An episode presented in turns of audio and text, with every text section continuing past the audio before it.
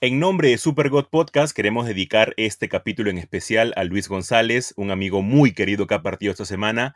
Amigo, sé que no vas a escuchar desde el cielo, sabemos que ya estás con tu papá al lado y que la bendición del mundo te va a caer porque ha sido una de las personas más buenas que he conocido en mi vida. Un fuerte abrazo para ti y este capítulo va dedicado hacia esa persona tan especial.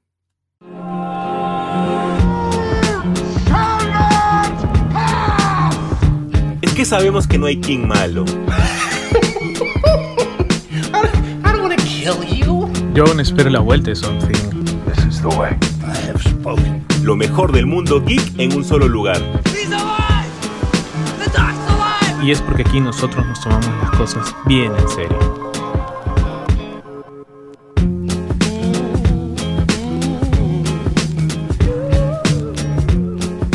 Hola, hola, hola, ¿qué tal gente? ¿Cómo están? Nuevamente un día lunes y un día lunes es sinónimo de Super God Podcast. Una semana con buenas noticias, pero también con varias cancelaciones por otro lado. Y es que hemos tenido varias, a ver, malas noticias por varios universos, para ponerlo así, para ponerlo de un modo bueno, de un modo cerecita, por así llamarlo. Pero para comenzar, y principalmente con las malas noticias, necesito a mi partner. José Carlos, ¿cómo estás?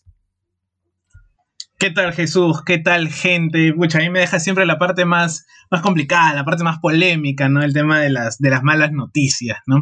Pero bueno, sí es cierto, ¿no? Estas semanas, al margen de, lo que pueda ocurrir en, lo político en, nuestro país, este, creo que a nivel de, de, cultura pop, de cultura geek, este, también están las cosas algo, algo movidas y este, acá estamos para tratar de comentar, ver un poco y dilucidar algunas cosas, ¿no? Empezando por eh, algo que a mí y a ti Jesús y creo que a muchos de nuestros oyentes eh, les va a caer muy mal o les ha caído muy mal, es que se anunció la cancelación o suspensión, entre comillas, de, Trench, La Fosa, este spin-off que iban a hacer de, Aquaman, ¿no? que James Wan iba a estar en, a la cabeza ¿no? después de haber hecho Aquaman, ¿no? y eh, la que más duele ¿no? es esta cancelación de New Gods, ¿no? estaba a la cabeza con Ava Duvernay, y este, Tom King, ¿no? En, al guion. Que bueno, muchos conocen a Tom King porque acá siempre hemos hablado de él, ¿no? Este es nuestro, de nuestros guionistas favoritos, ¿no? Él hizo Mr. Miracle, está haciendo ahora Strange Adventures junto con Rogers y, este, pueden, y tienen la oportunidad de leerlos, métanle una leída porque la verdad están sumamente buenos, ¿no? Jesús creo que tiene un video sobre Tom King además en donde lo entrevista, así que pueden también este, ver, ver el video de Jesús, ¿no? Y esto es, esto es este, complicado, creo que eh, porque teníamos muchas expectativas y no sabemos muy bien si es que el, quien ha movido las fichas para esto ha sido este, eh, el estreno, ¿no? De el Snyder Cut, ¿no? Recordemos que el Snyder Cut tiene mucho que ver también con esto de, del cuarto mundo, de Apocalypse, de este, Nueva Génesis, ¿no? Darkseid, ¿no? Este, y bueno, la nueva gerencia que ha entrado también este cambio de gerencia en Warner Media, también al parecer va a, influir o ha influido en esta suspensión, porque tampoco había mucho que, que decir, ¿no? Ya había pasado mucho tiempo y eh, se seguían solamente hablando del guion, del guion, del guion, pero nada más, ¿no? Algunos proyectos de los mismos directores pues ya tenían cierto avance, por ejemplo en el tema de Ava tenía a Naomi, ¿no? Este, ya con este, cierto cast, ¿no?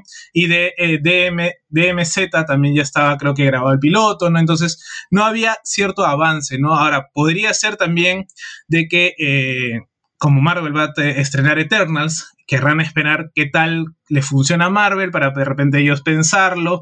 Hay especulaciones por varios lados, pero yo sí considero que el fundamental o la pieza fundamental ha sido el estreno del Snyder Cut. No sabemos si para un restore de Snyder Verso, ojalá que no, pero este, pero para ver el tema de hacia dónde va el universo expandido de DC, ¿no? No sé, creo que Jesús también tiene alguna opinión un poco diferente a la mía, creo. No, la comparto. No sé hasta qué punto va o ha afectado, mejor dicho, el Snyder Cut, ya que no creo de que sencillamente Warner no, no sepa más o menos la intervención que tuvo el cuarto mundo en esta película, ¿no? O sea, las imágenes de, de Darkseid, de Dizad, de, de Granny Godes, del ejército de por sí de, de, de Darkseid, es el cuarto mundo.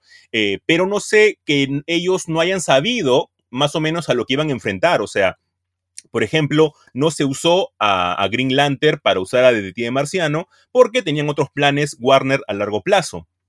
Entonces, me parece extraño que haya habido un choque ahí con el Snyder Cut, pero no se sabe. Yo principalmente creo que lo hubiera hecho muchísimo bien el hecho de que tengamos a The Trench o a, The New Gods para poder extender ese universo de DC. Principalmente porque siento que Aquaman es una película buena, pero que le falta un poquito para cuajar. Y yo creo de que este tipo de spin-off que a ver, es una saga básicamente, no es que sea unos cómics gigantescos, no, es básicamente una saga, una explicación de unos mundos dentro del universo de Aquaman, que hubiera ayudado un montón, pero yo creo que, a ver, puedo dar tal, tal vez un voto de fe a Warner para que tal vez estén moviendo los, eh, los, las variables que tienen en su cartera para hacer películas y ojalá que les salga bien. En serio, yo siento de que esta ha sido una mala decisión, al contrario de ser una buena decisión. Pero José Carlos, al menos esta semana hemos tenido una noticia buena que ha llegado con un tráiler y ha sido el tráiler de Space Jam que esta vez está protagonizada por LeBron James y hemos tenido cameos hasta por las puras. Ya básicamente no es un Space Jam basado en el, universo de los Looney Tunes, sino es un Space Jam basado en el universo de Warner. Sí, sí, la verdad que, mira, yo no, yo no esperaba mucho, por más que me guste Space Jam, la, la anterior de, de Michael Jordan, este, esta la veía más como un blockbuster, una película para pasarla y listo, ¿no? Este, sin más, sin ton ni son, ¿no? Lo iba a pensar de esa manera. Pero la verdad, después de haber visto el tráiler con tantas referencias, con tanto, inclusive con este villano que, que al parecer eh, pinta mejor que el villano que tuvimos en la anterior película, el, jefe de los Monsters, ¿no? Y, y aparte que lo está... Eh, está actuado por el gran Don Cheadle, ¿no? Este War Machine, para los que no conocen y si, les gusta el jazz, vean el biopic que le hizo Miles Davis, eh, Don Cheadle, inclusive sale Obi-Wan Kenobi, Evan McGregor, así que eh, no, hay, no hay pierde. Esa es una recomendación que les doy. Pero volviendo a Space Jam, sí, la verdad que tenemos hasta Game of Thrones, ¿no? Es todo un Warner verso, tenemos la gente de Hanna Barbera, salen los picapiedras, salen los supersónicos, este sale Maguila Gorila, sale Mandibulín, sale, este, por ejemplo, inclusive hay muchas referencias a Batman también, ¿no? Hay un planeta, porque son varios planetas en, en este multiverso, en donde uno es como parecía ciudad gótica la mitad y la otra mitad es metrópolis, porque una es oscura y otra es este, más luminosa, ¿no? Entonces hay, hay esas referencias que, que creo, aparte sale el gigante de hierro, ¿no? Gran película infravalorada, este, que hace pensar un poco que están repitiendo la fórmula que ya vimos en Ready Player One, ¿no? Esta idea de, de atiborrarte de, de de influencia, o mejor dicho, de, referencias, para que uno esté así mismo buscando a Wally, eh, tratando de ver, oh, mira, hasta acá sale este, sale este, sale el otro, inclusive eh, posibilidad de tener varios Batmans, ¿no? Porque si han visto por ahí el tráiler, sale dos pingüinos, ¿no? Uno de la de Burton y otro, también sale el Joker, creo, inclusive sale Catwoman, ¿no? Entonces hay esa, ese gustito por, por estar chapando la referencia y si es que tiene o no alguna eh, importancia dentro de este universo, ¿no? O sea, sale Pennywise, así que yo al menos por este lado... no, eso es lo que te, te, te, llama más la atención a ti, ¿no? Yo la considero como un NIT 2, o bueno, mejor, mejor dicho, un NIT 3 lo considero, ¿ah? Ya un cameo lo hace una película de Pennywise y por ende una adaptación de un libro de Stephen King. Yo la considero más o menos así, al menos en un 30%. Así que por ese lado vamos a ver lo que tiene que ofrecer Space Jam más adelante. A mí me chocó un poquito la actuación de, de LeBron James, siendo totalmente sincero, siendo de que a diferencia de Michael Jordan, que sí se prestó al menos al menos un poco más en los niveles de actuación, tampoco es que sea un, un Washington, ¿no? Pero yo siento de que mejor actuaba este Michael Jordan, al menos por lo que he visto en ese tráiler. De repente en la película me caía la boca. Y otra, otra noticia, José Carlos, que hemos tenido, al menos una que nos ha dolido bastante, pero que era una crónica de una muerte anunciada, porque el libro no es tan grande, el libro es más llevadero. Aquí sencillamente cuando yo terminé la primera temporada, me pareció que iba por un rumbo que no debió tomar, y hablo de American Gods. Esta serie, obviamente, que adapta el libro de Neil Gaiman, se canceló y yo creo de que está bien. A ver, José Carlos, dame tu descargo a esto. o sea, sí, porque tuvieron muchas diferencias creativas. La verdad que creo que cuando se anunció esta adaptación ya hace unos cuantos años atrás, eh, eh, llenaba de hype. ¿No? Mucha gente estábamos como que, man, ya qué paja, ¿no? Inclusive ahora hay una adaptación en formato cómic, ¿no? Por Dark Horse, ¿no? Este de, de, American Gods, con el cuidado de Neil Gaiman, ¿no? Entonces, eh, había todo un universo porque, ah, vamos, American Gods debe ser la, la obra narrativa eh, en novela, lo que sería Sadman en cómic, ¿no? Grandes obras de Neil Gaiman.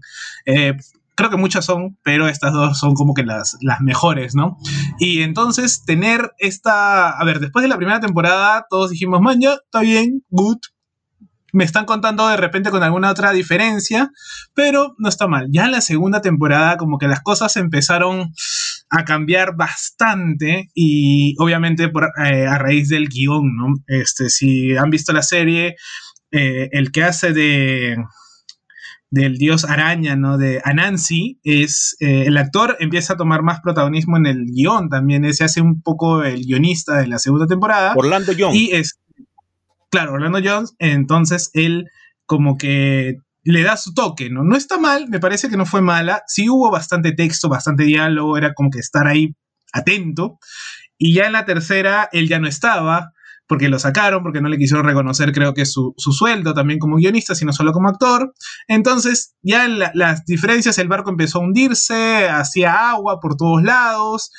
Empezó esta tercera temporada tampoco con un gran gran rating, como venía, venía trabajando en las temporadas pasadas.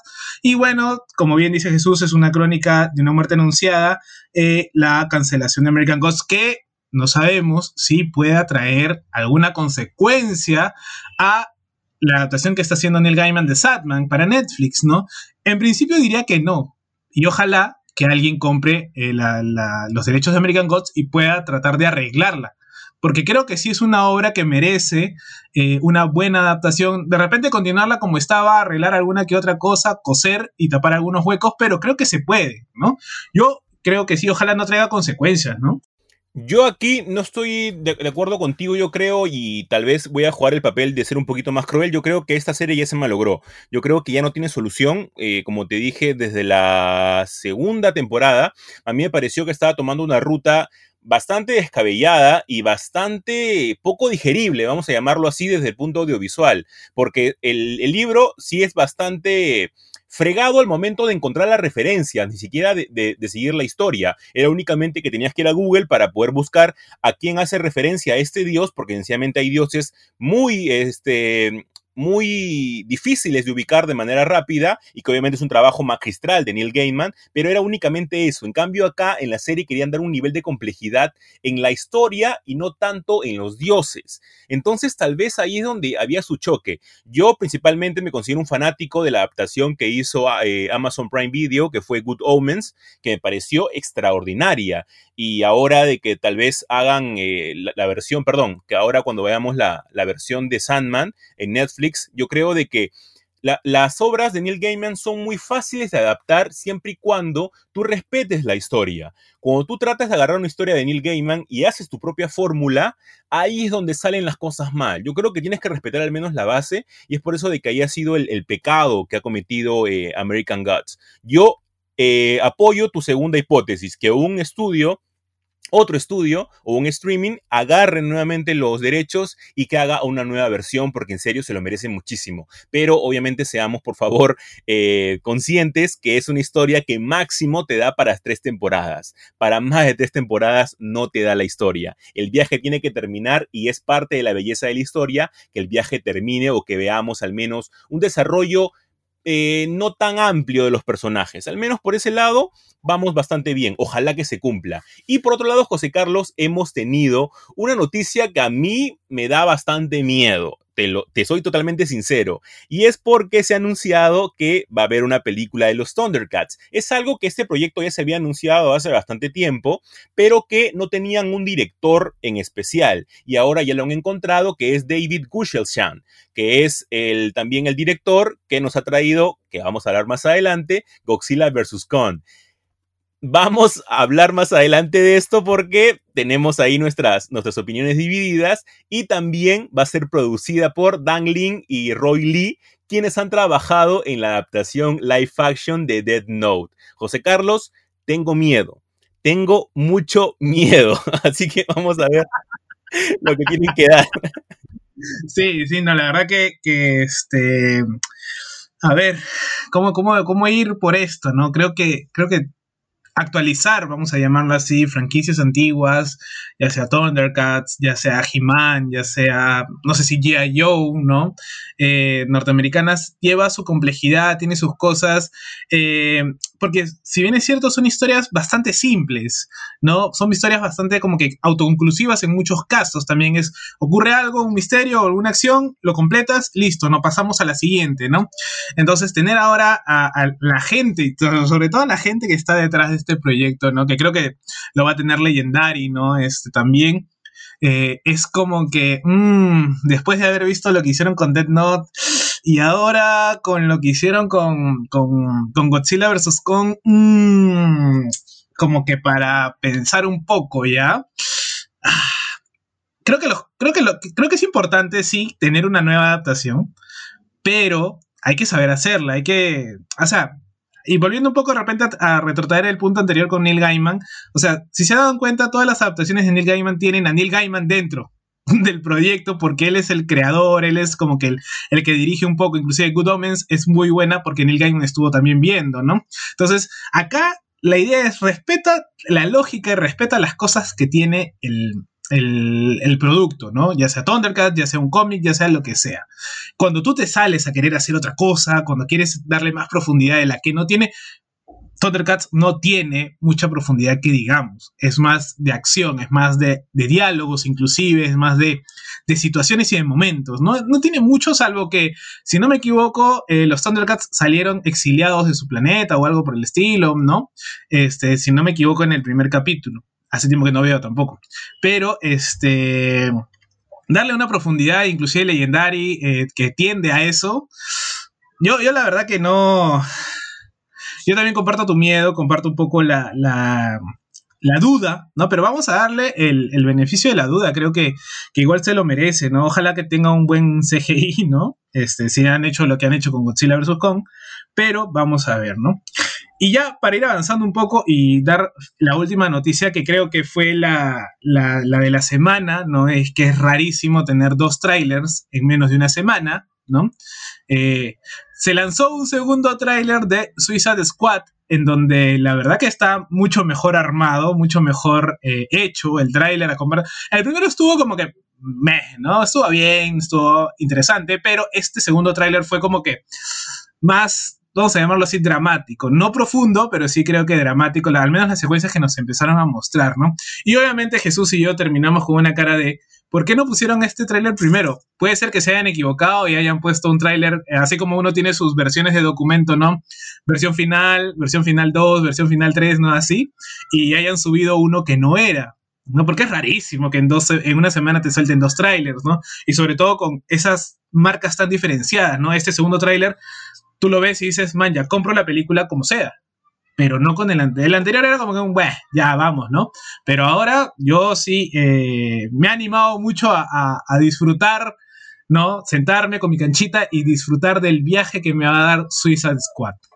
Sí, yo principalmente siento que el segundo tráiler, ese tráiler que hemos visto, está muchísimo mejor, pero tal vez es el que menos identidad tiene de James Gunn, ¿no? Entonces tal vez también quieren derivarlo por ese lado, o sea, viéndolo desde el lado de marketing, la película también se vende porque es un producto de James Gunn. Entonces, tal vez por eso es que haya sido el hecho de que hayan sacado este tráiler. Obviamente se ve muchísimo mejor, muchísimo, muchísimo mejor, una historia mucho más acorde con el universo de DC, o al menos lo que quieren construir y que sigue en construcción, al menos por ahora, pero yo creo que van por buen camino. Si juntamos los dos, en serio tenemos un peliculón pero también tenemos el pasado de Suicide Squad de David Ayer, así que vamos a ver lo que tiene que ofrecer más adelante. De repente vemos un adelanto más antes de que salga la película y ahí recién compramos todo y ponemos nuestras manos al fuego. Y con eso, José Carlos, cerramos el bloque 1 de Super God Podcast para iniciar con un segundo bloque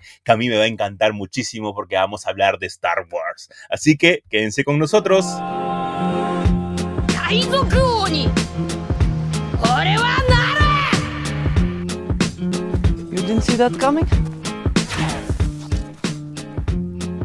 Los mejores polos geeks los puedes encontrar en un solo lugar. Distinto, los mejores diseños de tus series, películas, anime, cómics y más. Los puedes encontrar en www.distinto.p. Revisa y encuentra las promociones que tiene para ti con delivery incluido. Bienvenidos a este segundo bloque del programa este lunes. Ustedes ya saben, siempre con la energía de siempre, para ustedes, por ustedes, este programa y eh, los venideros, ¿no? Y como bien Jesús adelantó, este, este bloque va a ser para él, para que él disfrute. Muchos creo que les gusta cuando Jesús habla de Star Wars porque la vive tanto y, este, y, ayuda a entender muchas cosas del, del, del fandom, ¿no?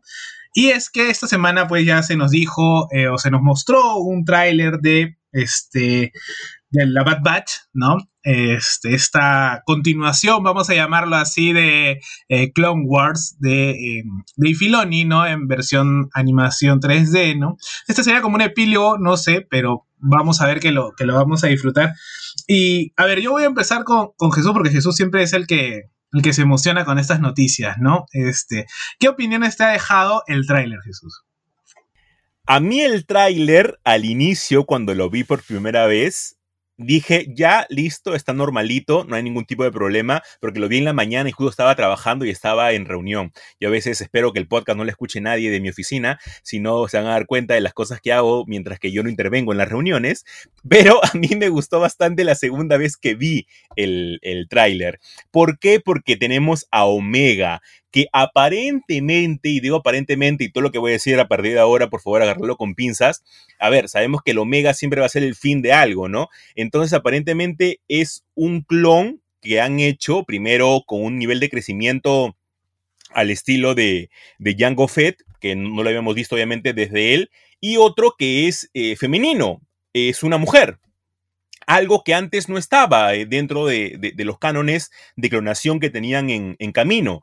Entonces, esto me agrada mucho porque tenemos que ver eh, qué cosa va a pasar con esta niña, ¿no? Porque vemos que la Bad Dispatch eh, se va y obviamente se impone ante las reglas que estaba viendo Tarkin, que lo vemos justo ahí también, más o menos como que evaluando la, la, situación y lo que este, este grupo le podría hacer este, beneficioso al imperio, ¿no? Y eso me, gusta bastante. Y se la llevan y obviamente la comparación con The Mandalorian está más que obvia, ¿no? Nuevamente un, grupo, en, esta, en este caso no solamente un hombre, va a defender a un infante. A mí me gusta mucho esto, me gusta mucho que también haya aparecido un ratito Rex, no voy a explicar mucho acerca de este personaje. Se rumorea, hay un rumor nuevamente, por favor, agarrarlo con pinzas porque después van a decir, ah, Jesús lo dijo, Jesús se confundió, y no, hay que agarrarlo con pinzas.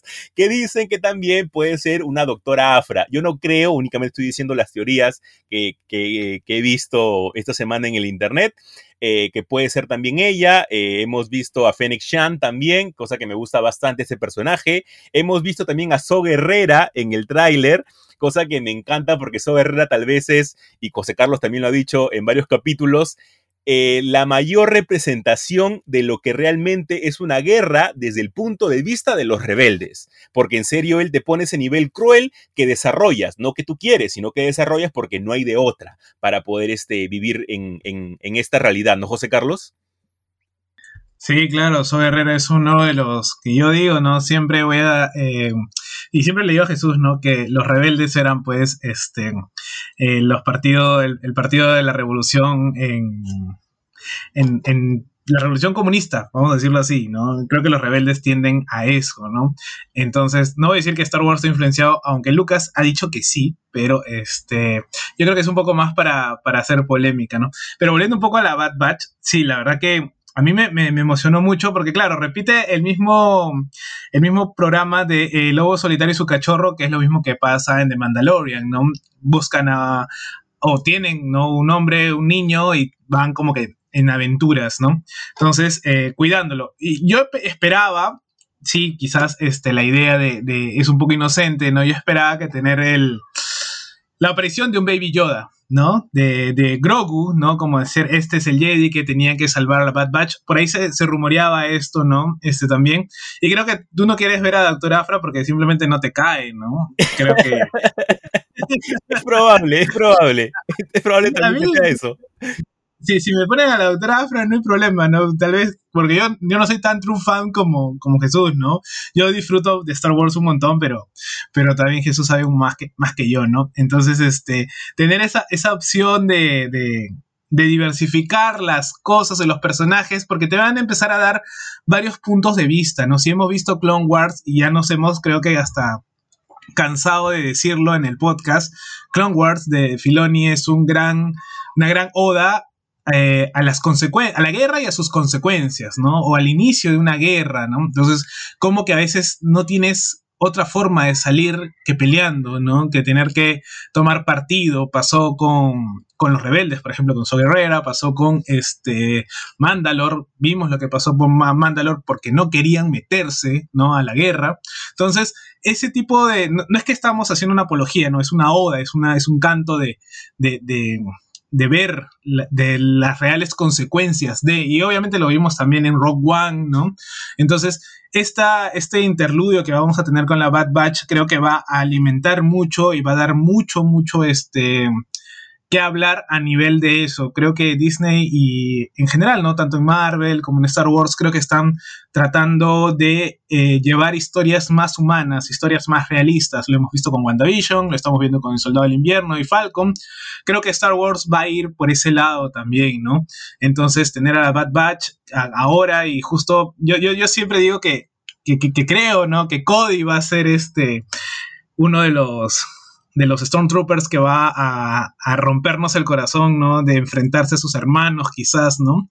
Eh, o a Rex, ¿no? Eh, que ya, porque sabemos que Cody no se quitó el, implante, ¿no? Entonces, ese tipo de, detalles que, favorecen un montón a la historia y que un mínimo detalle te genera una línea argumental bastante sólida, ¿no? De, plano, que, que obviamente Filoni sabe explotar muy bien, ¿no? Entonces, creo que no va a haber pierde con, esta serie. Este, se, está diciendo que ya la van a estrenar terminando Falcon the Winter Soldier. Vamos a tener este, creo que para el 4 de, mayo vamos a tener ya el estreno de Bad Batch, un capítulo por semana regularmente, ¿no? Como ya Disney nos tiene acostumbrados. Pero, este, pero nada, yo encantado de todo lo que ven ahora de Star Wars, ¿no? Después de, de lo que nos han estado ofreciendo, inclusive con, con las series, ¿no? Y, a ver, Jesús creo que tiene, ¿me va a decir algo Jesús? Sí, que únicamente este, este capítulo, el primer capítulo que vamos a tener de The Bad Batch, apenas termine Falcon and the Winter Soldier, va a ser prácticamente una película, y eso anima un montón. Ah, sí, va a durar como 70 minutos, creo, ¿no? Entonces es como o sea, es como tener tres capítulos de, de, Clone Wars en uno. Entonces va, va a funcionar bastante, bastante bien y creo que pero va, a dar mucha agilidad narrativa, ¿no? Porque tiene que explicarnos cosas, ¿no? Así que el 4 de mayo vamos a estar disfrutando y obviamente vamos a comentarlo acá en Super God Podcast. Y ahora, otra que es así, creo que es la que todos hemos disfrutado y hemos especulado y hemos hasta más no poder hablado es que, eh, si bien es cierto, no nos han dado mucho, muchos detalles de la serie de Obi-Wan Kenobi, eh, Disney de frente nos lanzó el cast entero, o gran parte del cast, ¿no? Y eso ha sido una comidilla, pero para todos, ¿no? Este, Sabemos que tenemos a Evan McGregor, tenemos a Hayden Christensen, es por ahí que se, asume de que tendremos de repente a Vader o tendremos este, unos flashbacks entre Obi-Wan y eh, Anakin, ¿no? Vamos a tener a Moses Ingram, que se dice podría tener sables de luz también, ¿no? O empezar a jugar con sables de luz. Tenemos a Joel Edgerton, tenemos a Rupert Friend, tenemos a Indira Barma, que si no se acuerdan, es la esposa de Pedro Pascal en ah, Juego de Tronos, King of Thrones, ¿no? Entonces, este es un cast interesante. Y el, y el actor que más me gusta a mí es Seung Kang, que es, el de Rápidos y Furiosos Reto Tokio, Han, si es que se acuerdan. Entonces yo digo, man, ya tenerlo a él ahora en Star Wars, a mí personalmente fue un hype, pero gigante, ¿no? También vamos a tener a, a Kamali Najimi, que es uno de los eh, eternos, ¿no?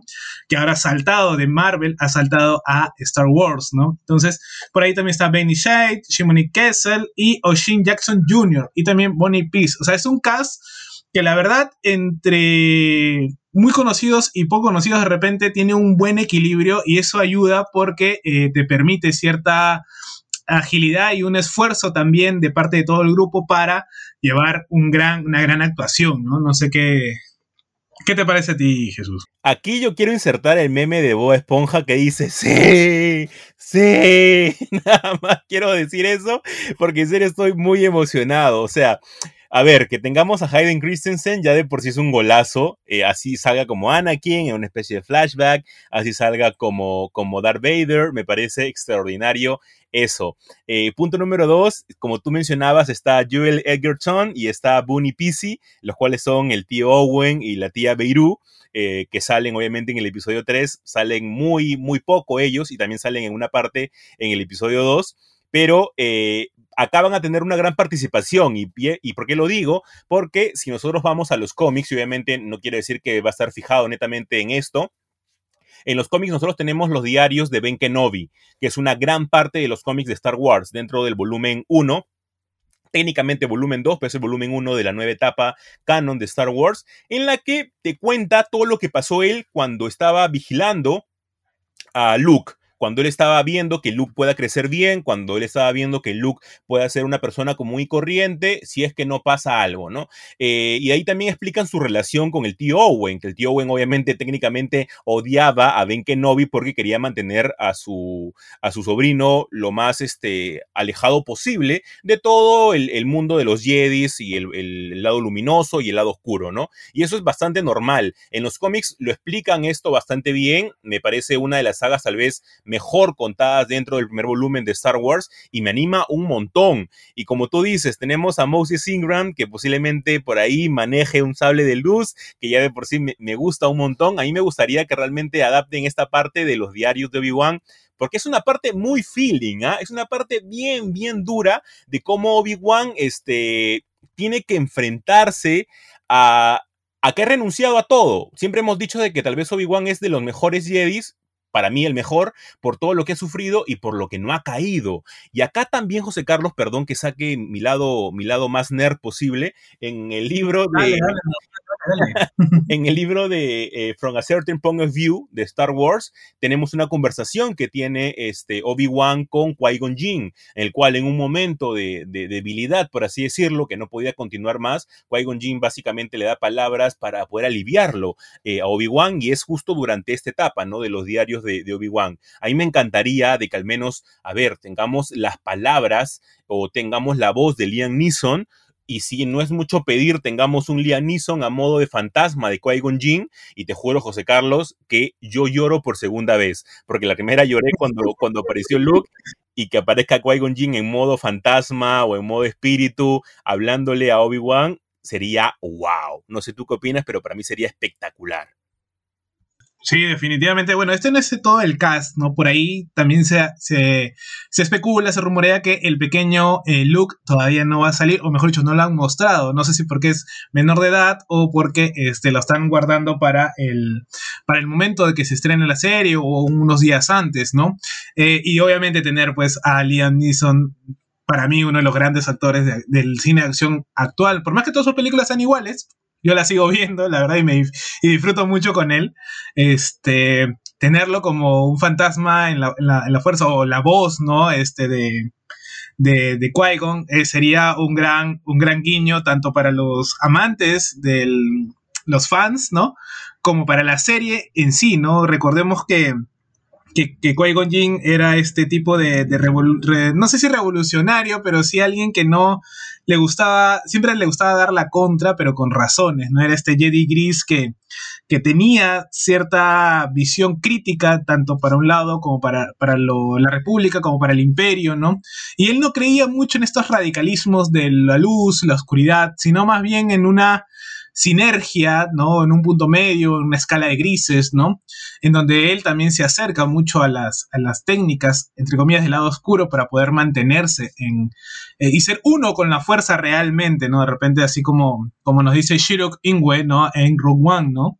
Entonces, esas cosas o esos detalles que humanizan, altamente humanizan las historias de Star Wars, son su fuerte son creo que, al margen de las batallas y los láser y, las, y las esferas gigantes que destruyen planetas y galaxias, creo que la interacción entre personajes es lo que, lo que ayuda a que la saga sea tan, tan buena y tan, este, todavía después de 40, más casi ya 50 años, tener todavía un fandom pues bastante duro y que va creciendo año tras año, ¿no? Entonces creo que Obi-Wan va a unir tanto a los mayores como a los jóvenes, ¿no? Y encima si tenemos que ya están viendo pues eh, las, las, escenas de Clone Wars en Disney Plus o el Clone Wars de eh, Gendy Tartakovsky, pues mucho más. Yo la verdad que estoy con, con ansias, creo que es para el 2022, si no me equivoco, la, está programada la, la, serie, que va a ser solo una temporada, ¿no?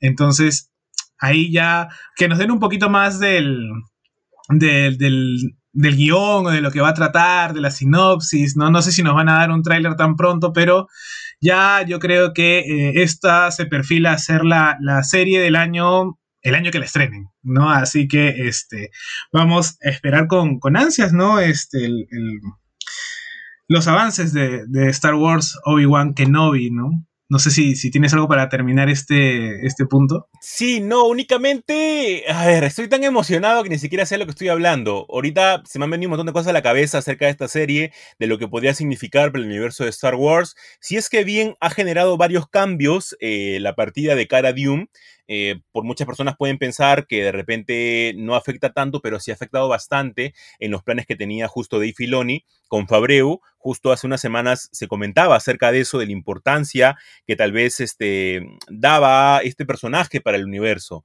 Pero yo creo de que con la llegada de esta serie, todo, toda la fe del mundo para que pueda ser realmente un producto espectacular. Y José Carlos, damos paso a la última noticia de este bloque y que es hoy el día de hoy, donde nosotros grabamos, el domingo ha sido una gran noticia y ha sido la confirmación de Stone Ocean, la sexta parte de este mundo maravilloso de JoJo Bizarre Adventures. A mí me ha entusiasmado muchísimo porque venimos en dos años de pura sequía de, material de yoyo totalmente fresco y me encanta que ahora puedan adaptar esta, esta sexta entrega. Esta eh, está totalmente fijada en una cárcel. Ahora nosotros tenemos que, ser eh, espectadores de las aventuras de Yulin Cuyo, que es la hija de Yotaro Cuyo, que obviamente es descendiente de los yoyos. Eh, ella apareció este, netamente una parte, podría decirse, en Stardust Crusade, únicamente como para dar eh, pie a algo en, dentro del manga, no dentro del anime, creo que el anime no lo mencionan, y que luego obviamente nosotros vemos cómo crece Yotaro, a mí me parece tal vez el mejor de los yoyos hasta el momento que después no, no se le dio más justicia, y va a ser increíble. O sea, realmente no saben lo que Araki ha hecho en Stone Ocean. Y lo que se viene después de Stone Ocean va a ser todo un cambio radical porque hay cambios de la línea de tiempo, cambios de universos, algo que ni siquiera Araki sabe cómo ha hecho, pero que le ha salido espectacular. Y realmente espero muchísimo de este anime. Aún no tiene fecha de, de salida, José Carlos. Sí, sí, definitivamente. Y acá ustedes no lo ven, pero yo asumo de que Jesús está haciendo poses de los yoyos, ¿no? Mientras estamos hablando y estamos grabando esto, ¿no? Sin duda alguna, eh, sin duda alguna. es más, creo que tiene un video ahí en su Instagram haciendo, haciendo yoyo poses, ¿no? Y la verdad es que sí, creo que el universo de yoyos, yo recién hace poco entré, al, hace un par de años entré al universo de yoyos, la verdad que eh, disfrutaba mucho tanto las primeras eh, temporadas como ya las, las últimas, ¿no? Pero algo que quiero rescatar de, este anuncio es el evento, el, evento que creo que dura algo más o menos de una hora, creo, este, un poco más. este, en donde los mismos seiyus de los personajes empezaban a relatar o a hacer lecturas dramatizadas de las mejores escenas que les había tocado a sus personajes en todo este, en lo que va, ¿no? De, de, de JoJo's, ¿no? De JoJo's Bizarre Adventure, ¿no? Y ese detalle a mí, pucha, me emocionó bastante, no, no, no voy a negarlo, eh, porque, y, no sé si en Japón sea común y, demás, pero acá al menos la, ¿cómo se dice? La, el reconocimiento a los actores de voces todavía no está tan al nivel de los actores eh, de, de, cuerpo ¿no? físico que, que, actúan, ¿no? Entonces, me pareció súper interesante y súper eh, emotivo eso, e inclusive este, cada uno después su, de su lectura hicieron poses también, ¿no? La pose del, del, del yo-yo que, del personaje que le tocaba, ¿no? Entonces, ese tipo de, de, de, de detalles, de, amor, ¿no? a una saga como esta, eh, hacen que, que uno se, se, no sé si se enamore más de lo que ya está, o la disfrute mucho mejor, o la valore mucho mejor al final del, del, del camino, ¿no? Entonces, a mí, yo la verdad que estoy esperando mucho, o sea, imagino que será, pues, tendremos un año de repente de espera, o quizás un poco menos, pero este, pero ya era, ya era necesario tener alguna noticia de, de Yoyo. Y si no han visto Yoyos, por favor, denle una oportunidad. Quizás los primeros las primeras temporadas es un poco lento y el dibujo de Araki, bueno, el dibujo adaptado, mejor dicho, este, también te puede botar un poco, no te puede gustar, pero la verdad que es un viaje que tiene muchas tramas, subdramas y una, una, un dramatismo, pues, este, que pocas veces yo lo he visto en un, en un anime. Y creo que es este, esta idea de, salirte del género que, que, tienes, ¿no? que te imponen, mejor dicho, que, que te encasillan en, en, en, Japón para poder explorar verdaderamente eh, todo tu, tu, tu, línea narrativa. ¿no? Entonces, gente, yo la verdad que este, Jesús y yo estamos súper emocionados por esta confirmación y obviamente la vamos a comentar a pasa acá cada noticia que tengamos y cuando la estrenen también, ¿no? Creo que ya a la gente le ha gustado que comencemos a, a comentar las series de la semana. Eso creo que ha sido un buen punto para, para el podcast, ¿no? Y con esto, gente, terminamos el segundo bloque de Super God Podcast y venimos con el bloque de comentar las series de la semana. Así que quédense con nosotros.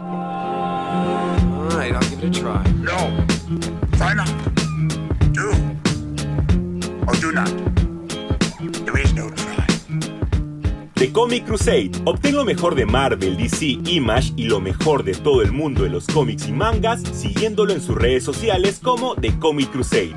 Cree en el cómic.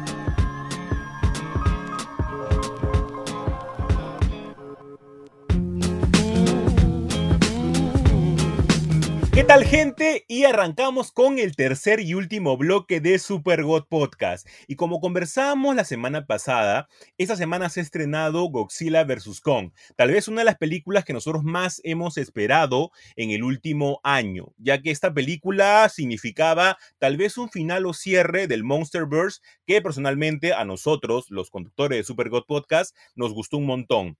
Pero, pero, pero, para mí realmente la película no ha sido lo que yo esperaba. Esperaba tal vez un poquito más de acción, pero voy a pasarle la posta a José Carlos para que nos pueda comentar primero cuáles fueron sus impresiones de la película. Él es el, gran fanático de los Kaijus. Para yo después dar mi contraparte, porque creo que yo voy a ser el malo acá. Acá creo que José Carlos va a ser más el papel de bueno.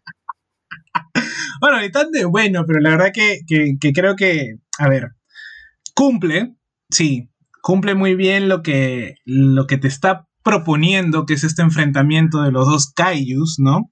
Este, es más, en la entrada de, de la película tú los ves así como un, re, un, recuento de sus historias independientes y te los, al final te los ponen como mismo Mortal Kombat, este, eh, Godzilla versus Kong en imágenes, ¿no? Ambos, ambos kaijus, ¿no? Esta yo la veo como una película de Kong, o sea, yo la vi empezando así, ¿no? Porque ya tuvimos eh, Godzilla 1, Godzilla 2 con eh, Rey de los Monstruos y, King Kong Skull, Skull, Island, que sería la 1. Entonces, esta yo la veo como una segunda película de Kong. Esa fue mi primera, este, vamos a decirlo, mi, mi, mi previa, ¿no? Entonces, mientras va la película, pues, eh, dicho sea de paso, son 40 minutos al inicio, que la verdad no pasa mucho. Creo que la, la historia, las subtramas humanas acá sí se la pasaron por les quisieron dar mucho, mucha profundidad y pues lo bueno que habían hecho en, Godzilla Rey de los Monstruos, aquí retroceden tres pasos, ¿no? Eh, la buena dirección que, tuvo, que tuvo Millie Bobby Brown en la, en la, en la anterior película, acá retrocede pero a pasos gigantes, ¿no? Y creo que es la, la, la visión de Adam Wingard, este director que tuvimos para Dead Note, que se nota pues todo su mano ahí con esta idea de los eh, neones en tanto oscuros, ¿no? Que personalmente me gusta porque yo soy bastante eh, de, esa onda, pero narrativamente hay muchas, muchas falencias, ¿no? Creo que, eh, es más, desperdiciaron personajes y aumentaron personajes que, que no valían la pena. es más, creo yo que por más que me haya gustado el personaje del conspiranoico este del podcast, ah, que, que, que, Eleven o que um, Millie Bobby Brown y su amigo, que es el, de Deadpool 2, ¿no? El, gordito, este, van a buscarlo. Por más que es un personaje interesante, creo, eh, ya, ya bastante conspiranoicos, pues, ¿no? Creo que ese tipo de, arquetipos en el cine norteamericano ya, ya aburren un poquito, ¿no? Eh, lo tuvimos inclusive en Stranger Things, ¿no? Con este Ah, como no me acuerdo con este periodista que también sabía ruso que sale en la tercera temporada, este barbón. No me acuerdo su nombre ahorita, pero ya si han visto la serie saben a quién me refiero. Entonces, este, ese tipo de cosas como que me la bajan un poco el hype y hacen que la película se, se vuelva bastante monótona, creo, ¿no? Inclusive el papá de Eleven, ¿no? Que es este, ay, ¿cómo se llama este actor? ¿Te acuerdas Jesús cómo se llama el actor?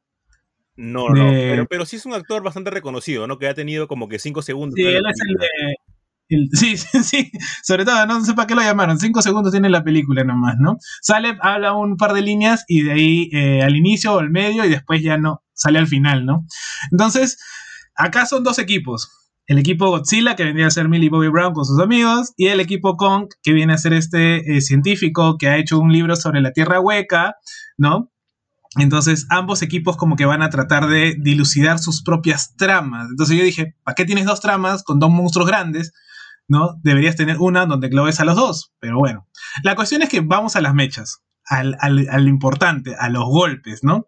Y, acá se separaron pues como en una especie de, rounds, ¿no? Se nota clarísimamente, ¿no? El primer round es en, en los barcos, el segundo round ya es con en, Corea, en Hong Kong, ¿no? Y el, último round ya es con Mechagodzilla, que al final de cuentas era el villano principal, que no es un Mechagodzilla necesariamente, sino es un Mecha King Ghidorah también. Porque, oh sorpresa, si se acuerdan, la cabeza de Ghidorah que el ecoterrorista Tywin Lannister, eh, ¿no? El actor, encuentra, acá de la nada nos lo pasaron a que él es el, ¿cómo es? En la fuente de energía de Mechagodzilla. O sea, arruinaste al personaje o la trama que tenía sobre ecoterrorismo, ¿no? Entonces, y encima te crearon una nueva compañía que es Apex. Entonces, que, era la que traficaba con los Screwcrawlers, que al final de cuentas solo, solamente salen una vez, ¿no?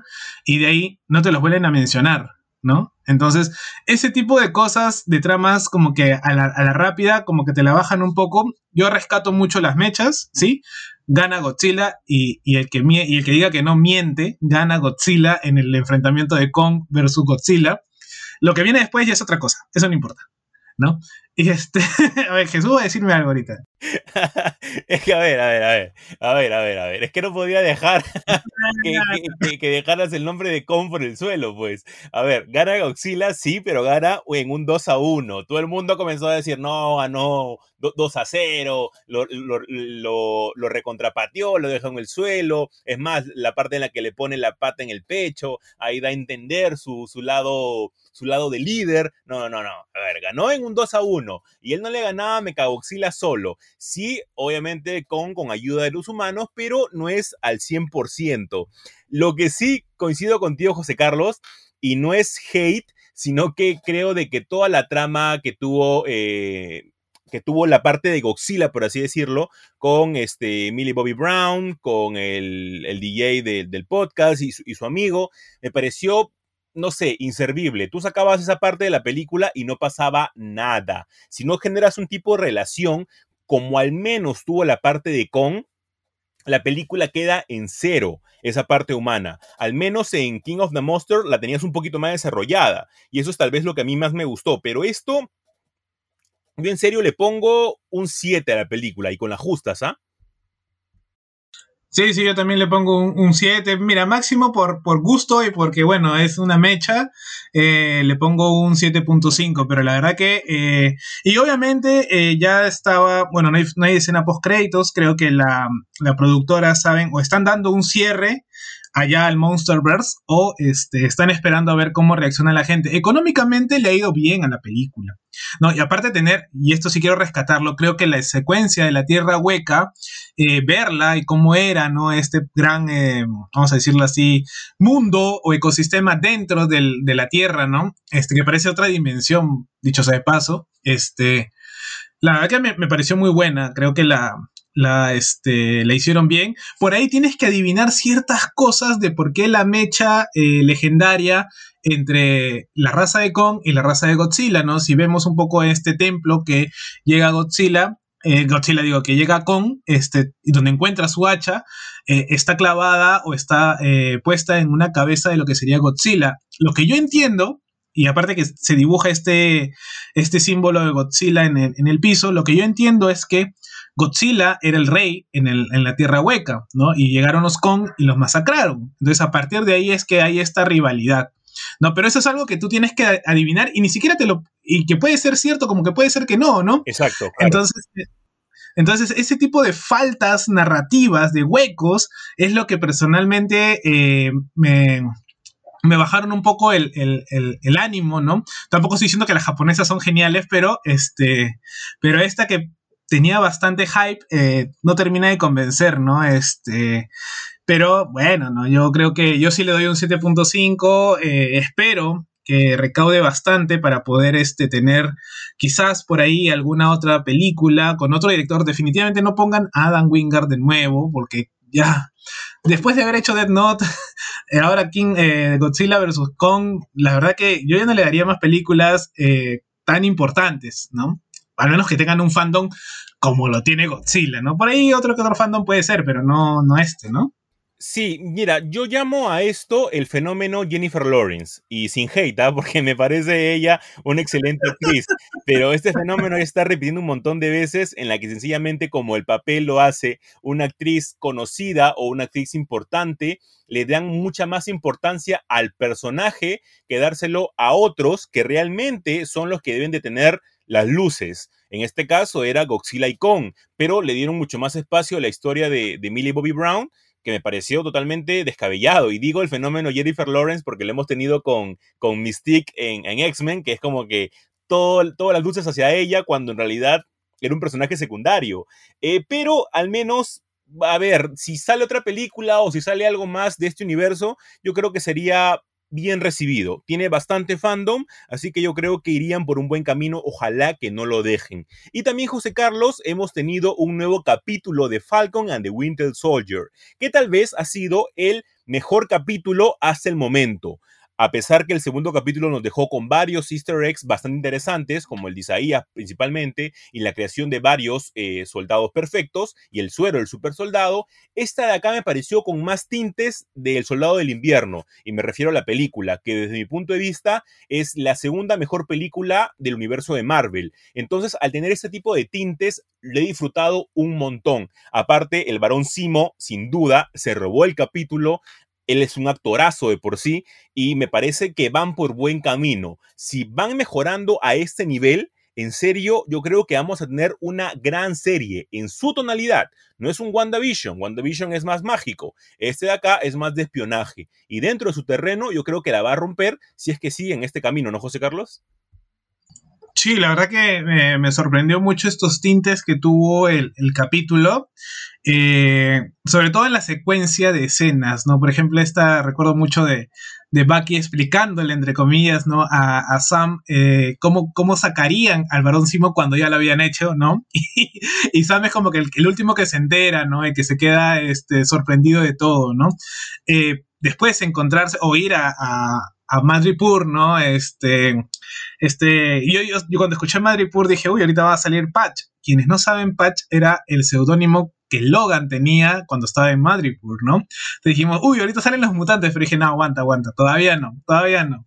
Este, pero la verdad que, que llegar a Madripoor y este, esta ciudad con tintes bastante cyberpunk me, me gustó un montón, ¿no? O sea, yo estaba viendo Akira, francamente, ¿no? Y sobre todo cuando dicen, ¿no? Este, la, la, que la ciudad está dividida en dos, ¿no? Este, los, eh, la parte de arriba y la parte de abajo, pues eh, ya dije, uy, acá esto tiene tintes cyberpunk, pero, pero geniales, ¿no?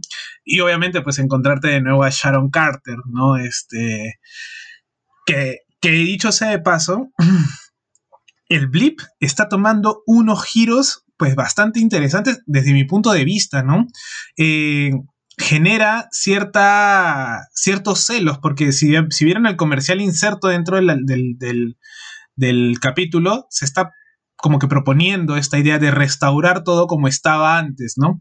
Y obviamente hay gente que no quiere, ¿no? Que serían los, este, los villanos en este caso, ¿no?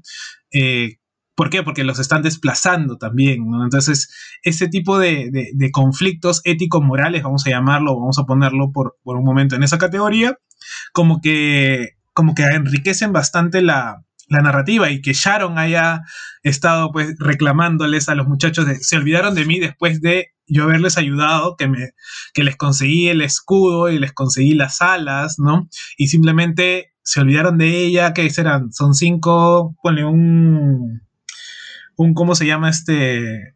Unos cuantos, mínimo cinco años, ¿no? Que ha estado pues exiliada en Madripur, ¿no? Es prácticamente una vida. Claro, un poquito, un, poquito menos de cinco años. Ha sido cuatro años y supuestamente han pasado entre dos a cuatro meses, ¿no?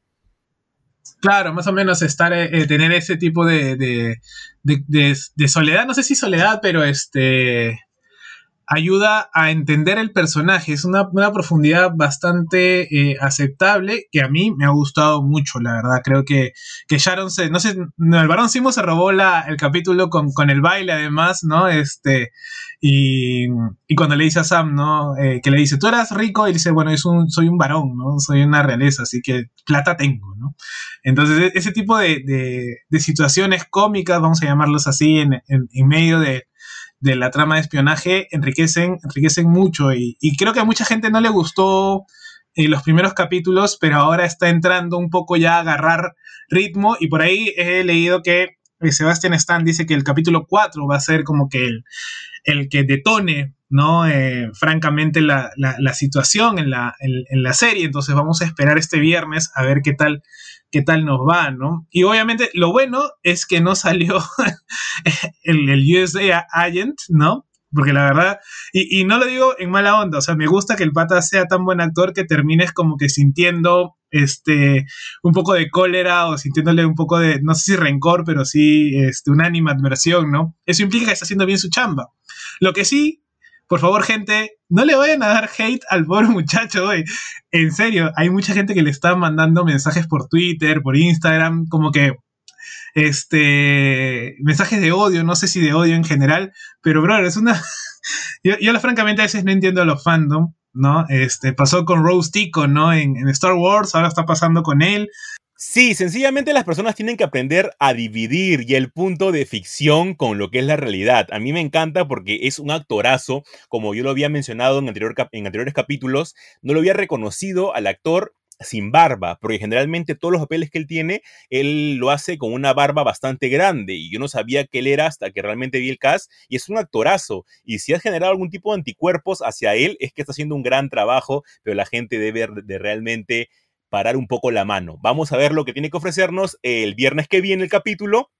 Y estoy más que seguro, José Carlos, que va a ser muy bueno, porque como he dicho al inicio del podcast, va en un proceso bastante buena la serie en nivel narrativo. Así que por ese lado, muy bien por Falcon and the Winter Soldier. Y con eso cerramos este capítulo número 88 de Super God Podcast. Realmente estamos más que emocionados nosotros por haber llegado hasta este capítulo. Ya les hemos dicho que vamos a tirar la casa por la ventana en el episodio número 100, así que prepárense. Cuídense mucho, gracias por escucharnos y nos escuchamos la próxima semana. Chau, chau, gente.